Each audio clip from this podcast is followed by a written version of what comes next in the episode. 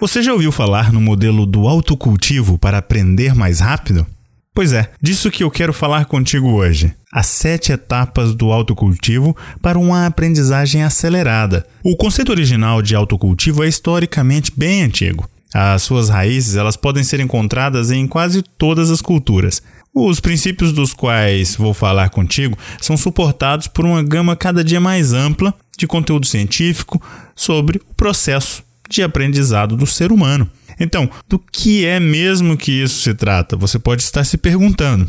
Pois bem, o autocultivo é um método de aprendizagem ao longo da vida baseado na mudança de comportamento. E aqui será exemplificado com uma metáfora representacional, que é a metáfora da semente no solo. Enquanto o cultivo da agricultura lida com sementes reais em terra de verdade, o autocultivo, do qual eu me refiro, é o da jardinagem mental e está relacionado com sementes de pensamento. Isso mesmo.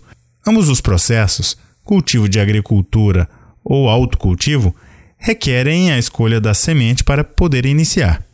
Depois do plantio no solo adequado, a fertilização, obviamente o plantio, a irrigação e finalmente a colheita. Portanto, ambos são fontes de novas colheitas. Enquanto um é a fonte de frutas e vegetais, a outra é fonte de novos comportamentos e maneiras de encarar o mundo. Os passos para o autocultivo são muito simples e respeitam a seguinte ordem: primeiro, encontrando uma nova semente. Nesse passo, você deve escolher uma nova qualidade, uma nova característica ou uma habilidade que você queira plantar. 2. Lavrando e transformando o solo. Nesse passo, você precisa abandonar e remover velhos hábitos que você quer mudar. Então aqui você precisa querer mudar. 3. É o passo de fertilizando o solo, onde você cria o desejo, desenvolve a vontade. 4. Arando o solo.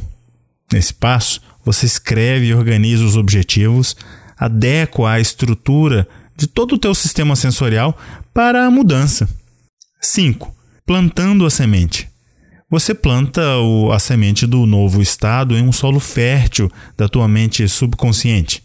6. Irrigando o solo. Bom, nesse passo, o que é pedido é que você tenha foco diário, visualização e acompanhe o estado da semente. 7. Colhendo. Por último, esse passo, o que pede é que você experimente então o novo comportamento na sua vida. Bom, eu espero que você tenha gostado. Essa é uma reflexão que faz o uso de metáforas para facilitar o entendimento do processo de aprendizagem e como você pode otimizar o teu processo de aprendizagem simplesmente entendendo que insights como esse podem dar uma nova dimensão de como você encara o teu processo de aquisição de novas habilidades, mudança de comportamento e também reflexão da tua própria vida com relação àquilo que você quer abandonar ao, com aquilo que você quer plantar de novo, aquilo que você quer colher como novo na tua vida.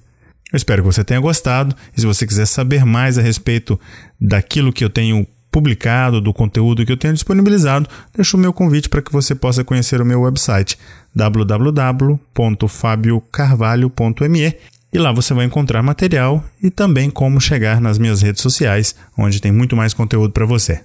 Um grande abraço.